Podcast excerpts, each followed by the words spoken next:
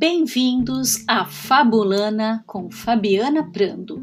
Fabulana narra histórias para dar sentido à vida, porque nós, humanos, somos feitos de histórias.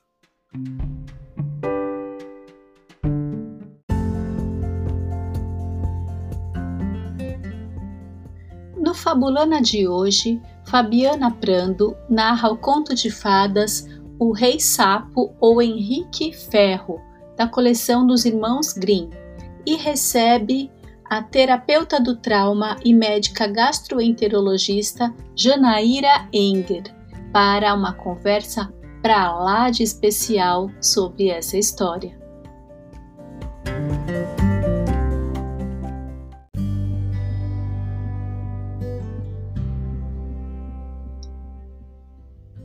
Rei Sapo ou Henrique Ferro. Nos tempos de antes, quando desejos ainda eram atendidos, vivia um rei cujas filhas eram todas bonitas. Porém, a mais nova era tão linda que até o sol, que já viu tantas coisas, ficava deslumbrado cada vez que brilhava no rosto dela.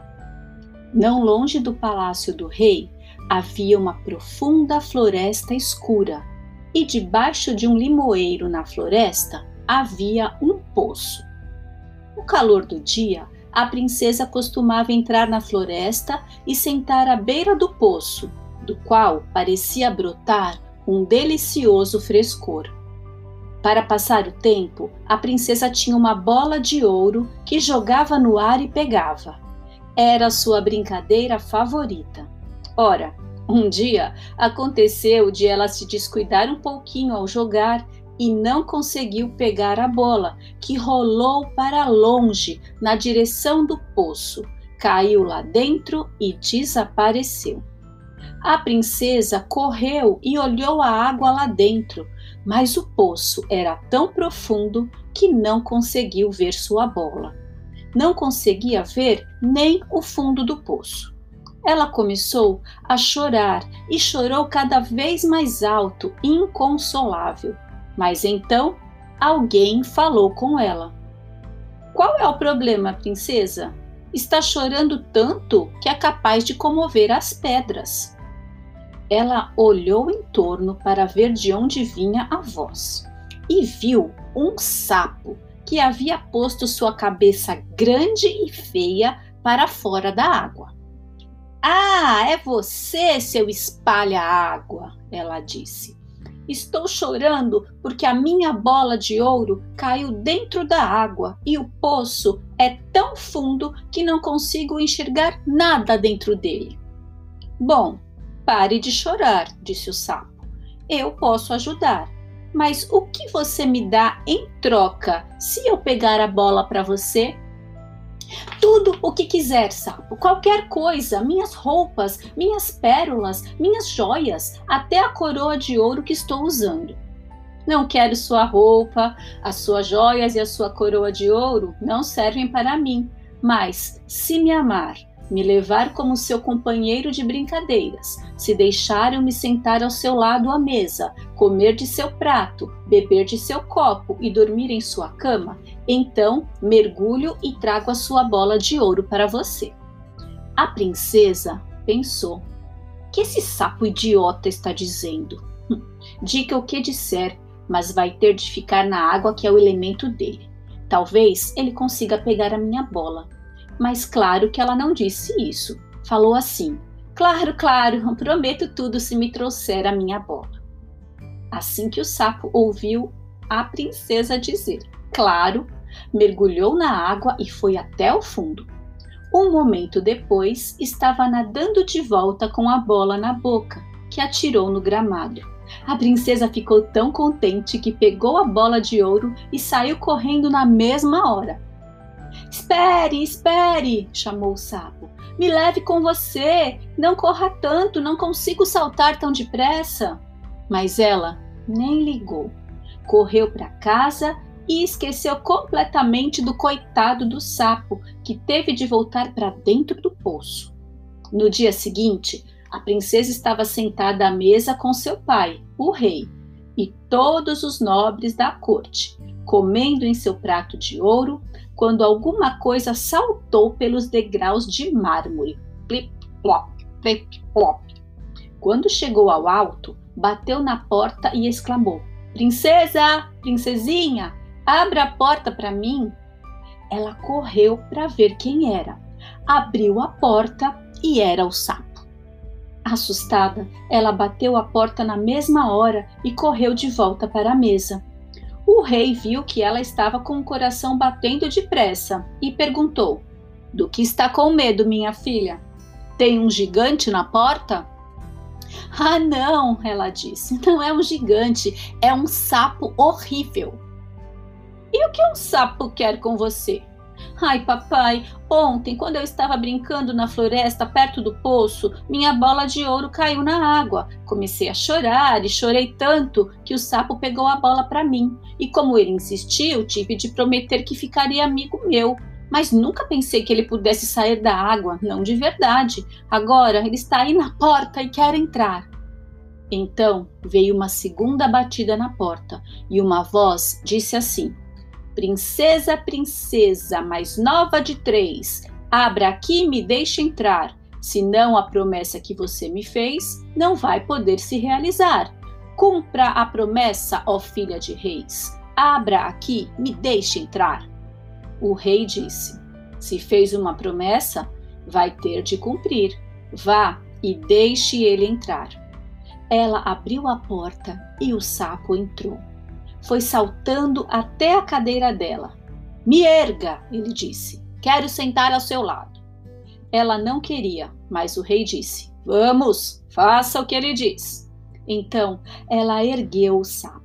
Assim que se viu na cadeira, ele pediu para subir à mesa. A princesa teve de erguer o sapo outra vez e ele disse: Empurre seu prato de ouro um pouco mais para perto para eu poder comer com você. Ela obedeceu, mas todo mundo percebeu que não estava gostando nem um pouco. O sapo, sim, estava gostando. Comeu a comida com grande prazer, enquanto cada bocado parecia parar na garganta da princesa. Por fim, o sapo disse: Bom, já estou satisfeito, muito obrigado. Gostaria de ir para a cama. Me carregue até seu quarto e prepare seus lençóis de seda para podermos dormir neles a princesa começou a chorar porque sentia medo da pele fria do sapo. Ela estremeceu só de pensar nele em sua cama macia.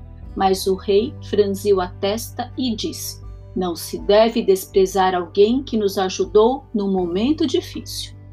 Ela ergueu o sapo com a ponta dos dedos e o deixou diante da porta de seu quarto, que trancou bem trancada. Mas ele ficou batendo na porta e dizia: Deixe eu entrar, deixe eu entrar. Ela abriu a porta e disse: Tudo bem, pode entrar, mas vai ter de ficar no chão. Fez o sapo deitar no chão, ao pé de sua cama, mas ele insistiu: Me erga, me erga, estou tão cansado quanto você. Ah, mas será possível? Ela disse. Pegou o sapo, ergueu e colocou na ponta mais longe do travesseiro. Mais perto, mais perto, ele dizia. Aquilo já era demais. Num ataque de raiva, ela pegou o sapo e atirou-o contra a parede.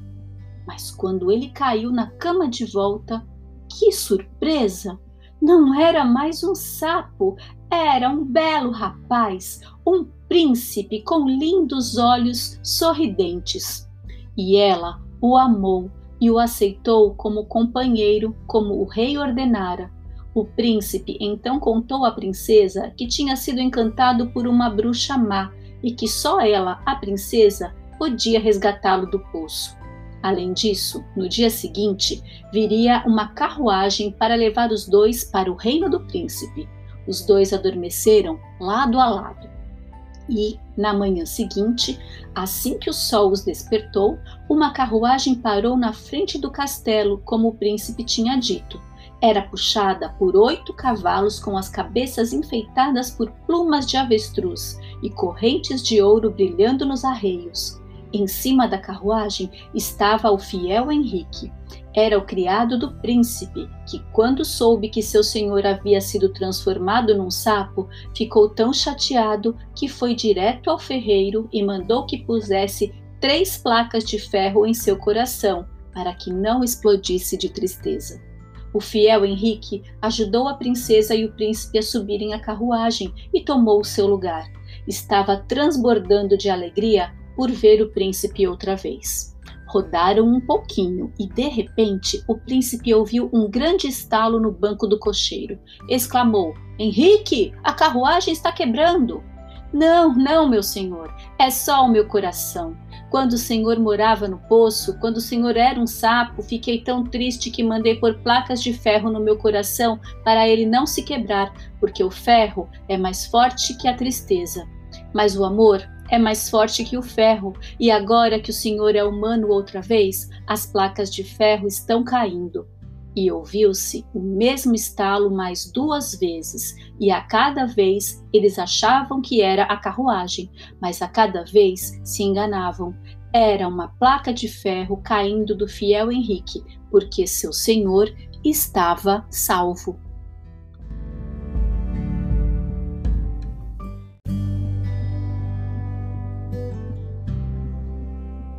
E chegou aquela hora boa de tricotar, de puxar o fio da história e tecer sentidos. E hoje o Fabulana tem uma felicidade de falar com a minha querida Jana, diretamente da Suécia, para o nosso podcast. Que honra, Jana, seja muito bem-vinda. Obrigado, Fabi, obrigado por esse convite de poder participar desse momento tão rico e tão importante que a gente vai tecendo conteúdos para nossa alma.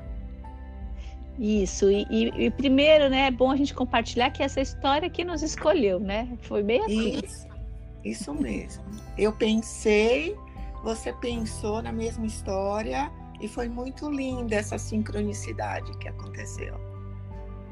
Pois é, sinal que ela tem, vai dar muito pano para manga. Vamos a ela. Vamos. Sou todo ouvidos.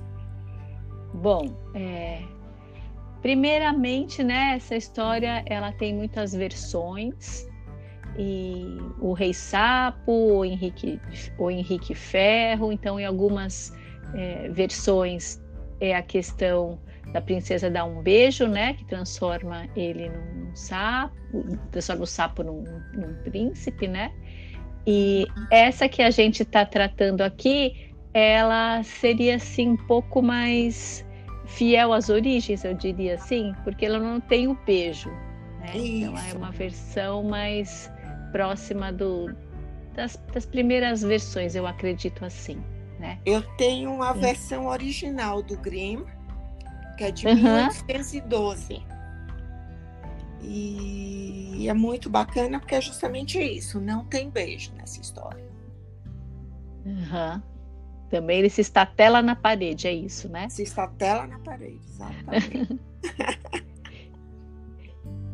então é isso, Jana. Você estava comentando comigo, né, do, do foco principal, né, que muita a, a maioria das pessoas foca no sapo e que a nossa conversa ia focar em outro personagem. Isso. É, para mim, a história chamou a atenção, Fabi, é, uhum. a transformação não do sapo, a transformação da princesa. É, para mim, essa história diz respeito à transformação dessa menina numa mulher adulta.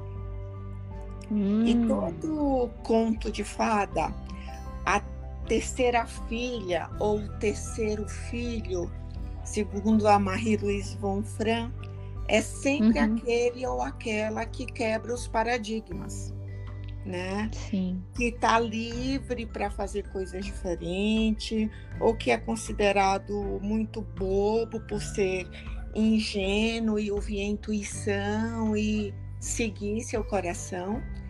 E é interessante que nessa história, nesse conto de fada, também a terceira filha desse rei, que mais uma vez não tem uma mãe, não tem uma figura feminina na história. É verdade. Né? Então, eu trago esse rei dentro do contexto do ego, né? Sim. O ego uhum. que fala para ela é, obedecer às normas e regras que são estabelecidas. É uma história cheia de simbolismo, né? Começando com ela que é linda e que até o sol fica impressionado quando ele brilha no rosto dela. Né? É, isso chamou muito a minha atenção e me chamou muita atenção o brinquedo né, dela, que não é qualquer brinquedo, ela brinca com uma bola de ouro, ouro né? Exatamente. e essa bola de ouro, o ouro está associado ao Sol, né, ao Hélios, e o Jung uhum. traz a bola de ouro como o simbolismo do self. Ah, sim. E a gente só uhum. vai encontrar o self numa, né, num estado mais avançado da vida, quando a gente consegue realizar uma individuação. E, e é interessante que ela sai do palácio do rei, né? Isso. E se embrenha numa floresta escura e, e fica brincando na beira do poço. Exatamente. Você vê, ela sai do lugar de conforto e de segurança dela, vai lá para uhum. a beira da floresta escura, que a gente também simbolicamente pensa no inconsciente, né? É. E brinca com esse selfie, joga para cima e tá tudo bem, tá tudo lindo e ela tá feliz da vida. Quando esse selfie, essa bola dourada, mergulha lá no poço, né? na profundidade do poço escuro, que ela não consegue enxergar o fundo. Isso. E aí vem aquela sensação de desespero, né? Tô perdida. Realmente é isso. Eu é. estou perdida. Quem sou eu? Cadê todo o meu significado? Porque quando o sapo aparece, de tanto ela chorar e pergunta o que é que ele recebe em troca, você vê, ela se é. despe, ela oferece a identidade dela. Que é através das é. roupas, das joias, da coroa, né? E, e, ele não quer nada disso, não, né? Ele não quer nada disso. Essa identidade é o externo, né? É o exterior é a persona dela que está no mundo. Uhum. E ela não tem consciência disso, ela tem apenas essa necessidade visceral de que ela precisa daquela bola de ouro, né? Que é a verdadeira identidade dela. E aí ela aceita qualquer coisa que o sapo queira para trazer essa bola dourada para ela, né? É, e aí ele, ele pede né, é, para ser companheiro de brincadeiras, pede para sentar ao lado da mesa, para comer do prato, para beber do copo, para dormir na cama. Né? Então ele faz um, um, um, convite assim de uma de um relacionamento, né? De, de, de participar. Eu fico pensando, Jana, é, é esse significado mais profundo que é de você sentar-se à mesa e comer com alguém, essa coisa da comensalidade, Isso. né? Eu não sei se aqui também tem, tem esse fator, mas tem uma intimidade que ele está trazendo uma intimidade, ele está pedindo para ela uma intimidade, Exata. né? Muito maior do que ganhar uma roupa, né? Exatamente, né? ele está convidando ela, né, a conhecê-lo. É. Porque quando é. a gente senta à mesa, quando a gente né, comparte é, o alimento, comparte a bebida, ele quer compartilhar não só das brincadeiras, mas da cama dela, ele quer compartilhar da vida dela realmente, né? E ela não é, entende, é, é. porque ela ainda está é, em outra fase desse processo. Ela não entende o que uhum. esse convite, o que esse, esses pedidos dele. E ela nessa atitude infantilizada, ela pensa, ah, eu vou enganá-lo, porque um sapo vive na água, né? Ele vai trazer minha é. bola e eu vou embora e tá tudo resolvido. E ela até acha que ele é bem idiota, né? Ai, que esse sapo idiota, né? Isso. né? Tá pedindo essas Isso. coisas. É. Não sabe que o lugar dele é ficar aí na água. E é, ele vai, é. ele faz esse mergulho, ele devolve a bola para ela e ela corre de volta para casa, achando que se livrou do problema, né? Que se livrou Exatamente. É, do sapo. E é o que a gente muitas vezes faz, né, Fabi? A sombra é eu já falei, vem nos visitar, a gente olha para ela e a gente quer se esconder. É, é um jogo de esconde-esconde, né? Ah, agora não, deixa eu fazer outra coisa e esquecer um Isso, pouquinho, né? Então, para mim, é, o sapo vem é, como símbolo da sombra dessa princesa, né? E quando uhum. bate a porta, ela fala: Ai, pai, tem um sapo nojento, feio aí na porta que quer entrar. É bem isso que a nossa sombra nos mostra. São aspectos de nós mesmos que a gente não quer olhar, não quer entrar em contato, não quer conhecer, não quer ter nenhum tipo de intimidade, né? Pois é, mas eu, eu, o que me impressiona muito, Jana, é a postura do pai, né? Esse pai ele é um rei bem constelado, né? Porque ele não deixa a, a filha fugir da sombra, isso, né? Fugir desse sapo, não é interessante? Isso é muito bacana, né? E ele fala justamente isso. Você primeiro você tem que honrar a sua palavra, e aí o sapo entra e o sapo exige tudo que ela tinha prometido, né? Eu quero sentar com você, eu quero comer do seu prato, eu quero beber do seu copo. E por fim, uhum. quando ele pede para ir para o quarto com ela e ela tá chorosa, já imaginando essa pele fria encostando no meu corpo. Ai, que horror! Ai, que difícil! E o rei vem e fala: é, você não pode esquecer né, de alguém que te ajudou num momento difícil que você precisou de ajuda. Eu achei isso muito interessante. É. Né? Chamando é, assim é, é, a responsabilidade, a consciência. Né? E aí é. ela leva o sapo com ela, assim, com dois dedinhos, ai que nojo, que horror, já não aguentando mais. deixa ele fora do quarto, fecha a porta. E é interessante que nessa versão original que eu li, o sapo ameaça ela. Uhum. Ele fala: se você não abrir a porta, ah. eu vou contar para o seu pai. Ah, ele chama o pai novamente, né? A autoridade do pai. Aí uhum. ela abre a porta, uhum. deixa ele entrar, põe ele no chão. Ele fala: Não, eu quero deitar na sua cama. Ela põe ele no pé da cama. Ele fala: Não, eu quero deitar do seu ladinho no travesseiro. E aí foi demais, né?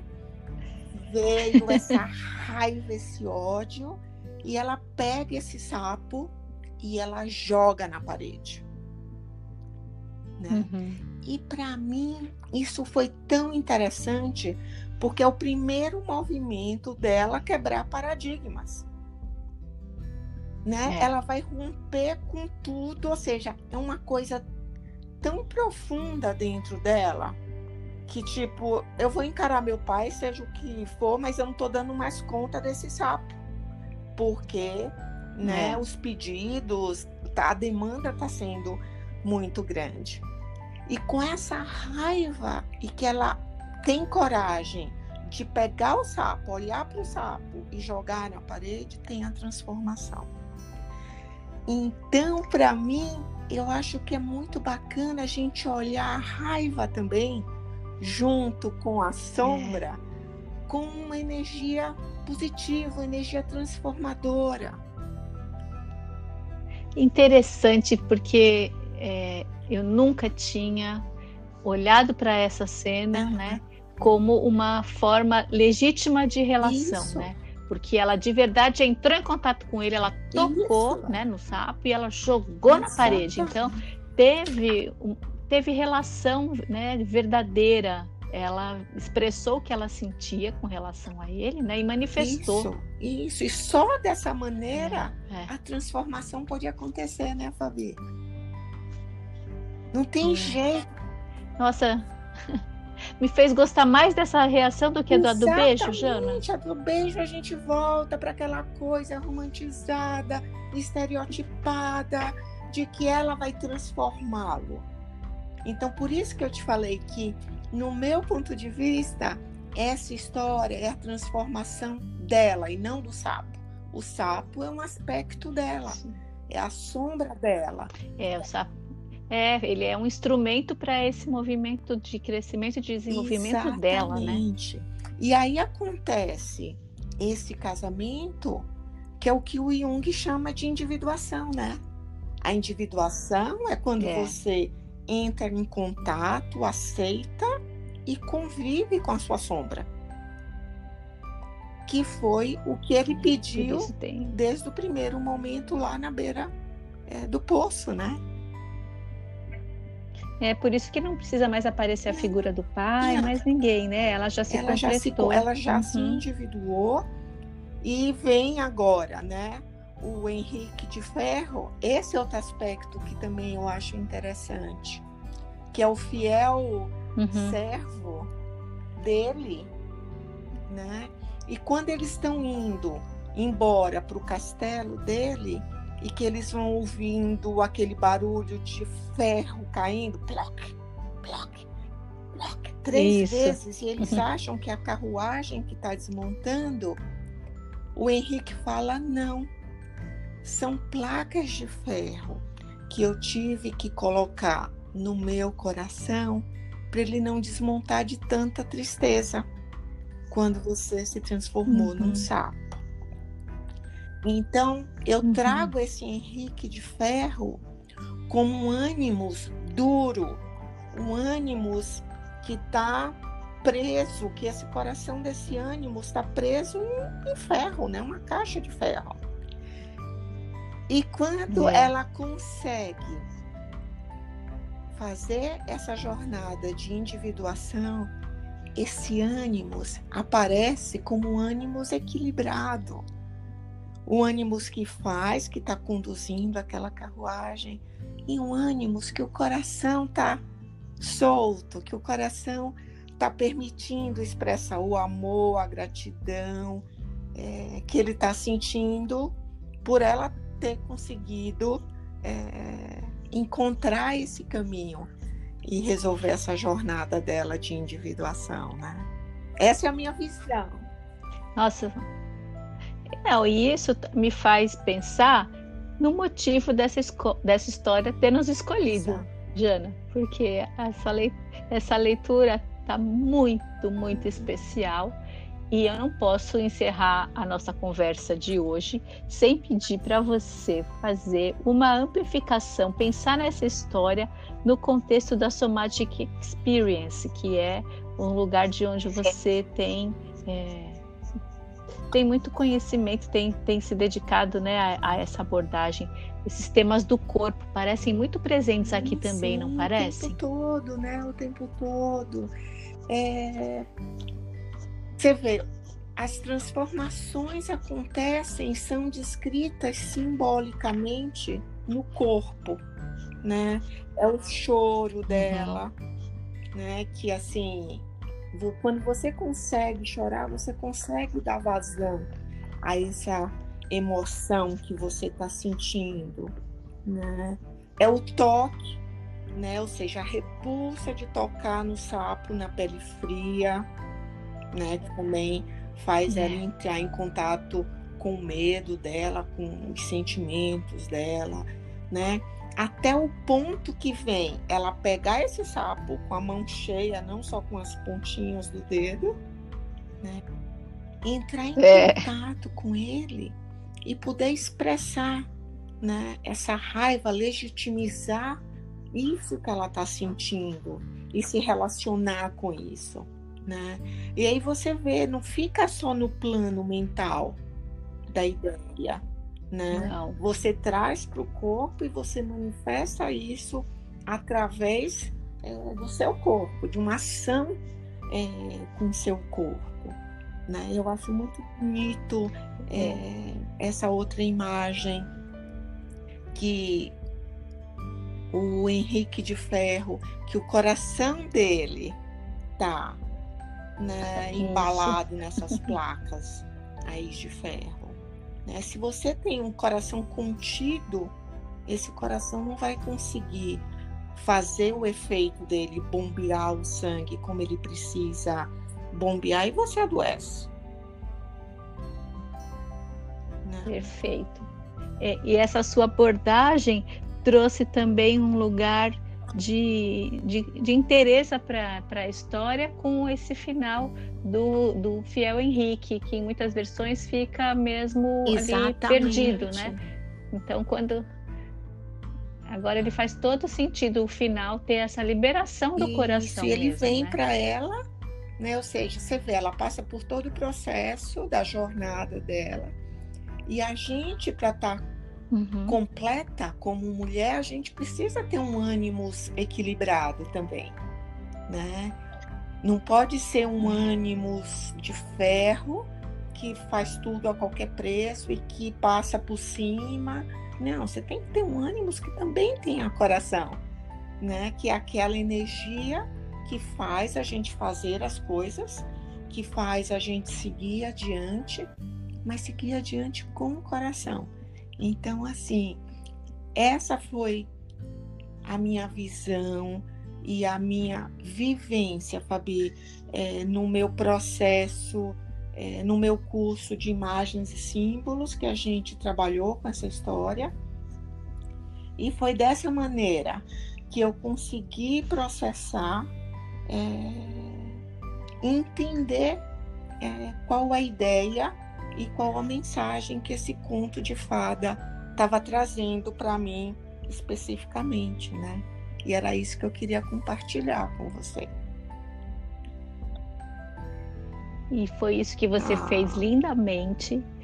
O conto cresceu, ele ficou tão mais bonito. Eu tenho certeza que quem está nos ouvindo teve a mesma experiência e eu acredito que as pessoas vão fazer aquilo que dá muita vontade de fazer, que é depois de ouvir a nossa conversa sobre o conto, retornar ao conto e olhar como estava de verdade tudo lá o tempo inteiro.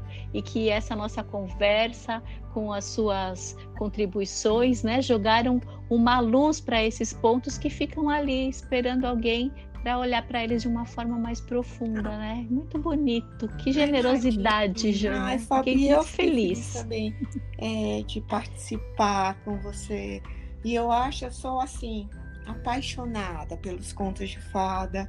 Eu sou apaixonada pela Marie-Louise Von Fran, pela maneira que ela ensina este olhar mais profundo, mais diferenciado, né, dos contos de fadas que se perderam com essa romantização. Começou com o terror na França, né, já que os contos originais são tão uhum. reais e duros de, e difíceis de digerir, né? Foi dado aí esse romanceamento. Depois o Disney acabou trazendo né? Essa é. visão da mulher como frágil, da mulher como sempre à espera de um príncipe para salvá-la. E, e eu acho que a gente está vivendo num momento onde todos nós temos que encontrar essa força dentro da gente, né? Isso.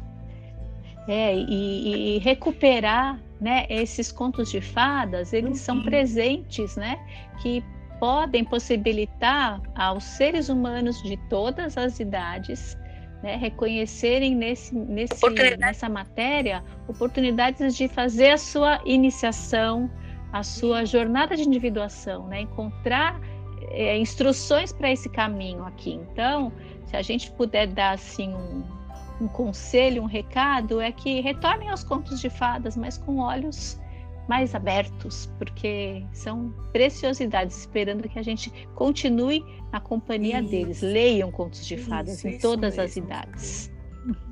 Ai, minha linda, muito obrigado por esse então convite. Então, muito obrigada por compartilhar. Eu que agradeço e saiba que você é sempre bem-vinda. Volte sempre com mais histórias pra gente desfiar. Tá Eu bom, adorei. então, minha linda, um beijo. Beijo, Nada, muito obrigada. tchau. Tchau.